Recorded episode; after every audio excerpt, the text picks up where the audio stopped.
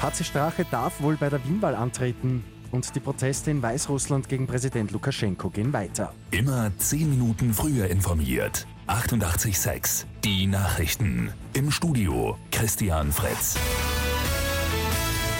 Heinz-Christian Strache darf offenbar bei der Wienwahl im Oktober antreten.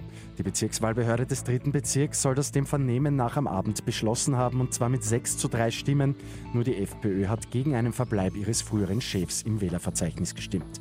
Also dürfte einem Antreten Straches jetzt mit seiner neuen Partei Team HC Strache nichts im Weg stehen.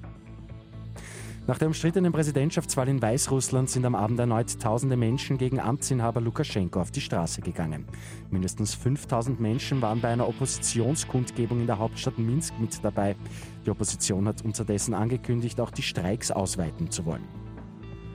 Inter Mailand steht im Finale der Fußball-Europa League. Die Italiener gewinnen am Abend gegen Schachter Donetsk klar mit 5 zu 0. Im Finale am Freitag in Köln wartet der FC Sevilla.